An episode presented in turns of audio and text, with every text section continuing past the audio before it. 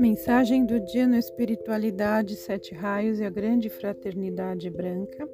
A mensagem de hoje foi extraída do livro Coração Signos de Agni Yoga, da Agni Yoga Society.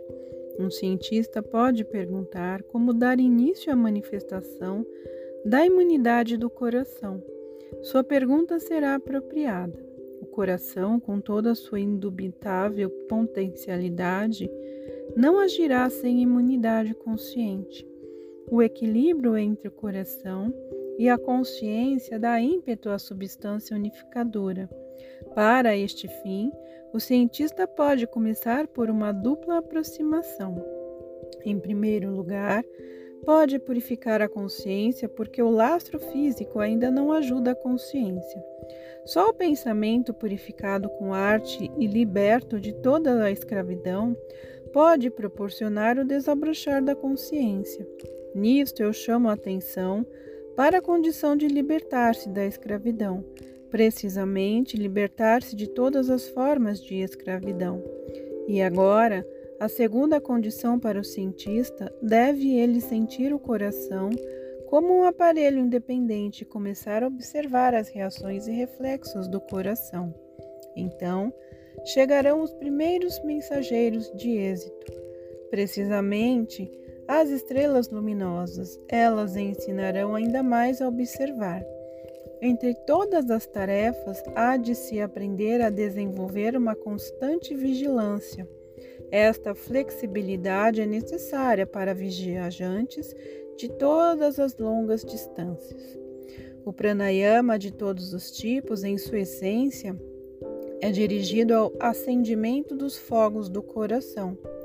Certamente, das multidões que praticam o pranayama, só muitos poucos alcançam resultados positivos. Onde está a causa? É certo que em uma atitude inconsciente em relação ao coração.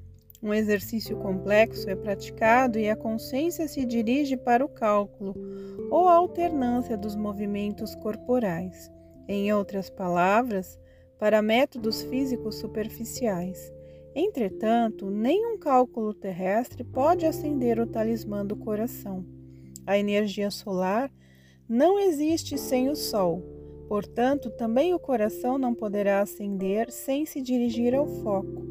Assim, pois, é mais fácil acender o coração pelo arrebatamento dirigido ao foco do que depender de cálculos materiais. Certamente, o pranayama foi sabiamente estabelecido como um recurso auxiliar para apressar os resultados. Mas, tão logo o mantra do coração perdeu seu significado, o pranayama também se tornou um remédio mecânico contra o resfriado. Portanto, lembremos do Sagrado Coração como caminho para o foco. A tranquilidade do coração não significa imobilidade. O coração flamejante não pode ser imobilizado. A tranquilidade do coração significa firmeza e inabilidade. Mediante esta compreensão, pode-se alcançar a atenção que conduz ao nirvana. Mas quantos degraus há de se passar corajosamente para poder conscientizar a inabilidade do coração? É fácil falar em circunstâncias de calma aparente, mas não se há de procurar temperar o coração por meio da inatividade. Naturalmente, a ação não consiste em agitar os braços, mas na tensão do coração. Por certo, a batalha do passado não é nada se comparada com a batalha do amanhã. Não se deve pensar que o Armagedon seja um tumulto na cozinha. Os maiores canhões estão acionados e a mais rápida cavalaria é lançada. Se compararmos com a guerra passada, então seria como comparar a Europa com o mundo inteiro.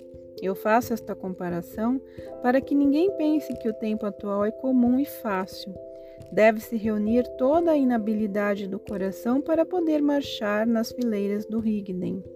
Assim, pode-se não esquecer que grandes dias atravessamos. Hoje em dia não existe uma pessoa que não necessite de coragem. Só a extrema loucura murmura que tudo encontrará ordem por si mesmo. E isto é impossível, pois os trevosos deslocaram as bases sem saber como governá-las. Então, há de se caminhar em tudo de maneira indivisa. Deve-se compreender que a tensão espiritual destes dias não está só nas dimensões do mundo sutil, mas já está se aproximando do mundo ardente. O Mestre nos faz lembrar que não o terror, mas sim a majestade, deve preencher os corações dos guerreiros do Armagedon. A transmissão do pensamento à distância e a cura através de distantes correntes é suficientemente conhecida por vós. Mas é necessário repetir sobre isto incessantemente, pois o que as pessoas menos desejam é admitir o indubitável. É certo que a transmissão dos pensamentos deve ser admitida, porque a aceitação dos envios pelo coração é necessária. Até um telegrafista confunde as transmissões mecânicas. Isto demonstra o quanto mais refinada deve ser a recepção do coração.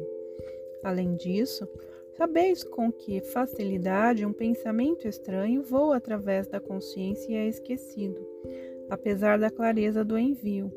O coração deve aceitar em suas profundezas estas palavras não expressas.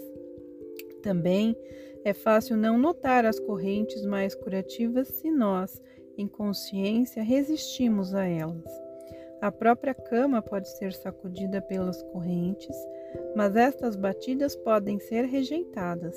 Também é bom se o coração compreender com boa vontade que, no meio do calor, não podem passar correntes frias sem causa especial. Para aceitar estes fatos científicos simples, não é necessária uma fé cega, mas apenas uma boa vontade aberta.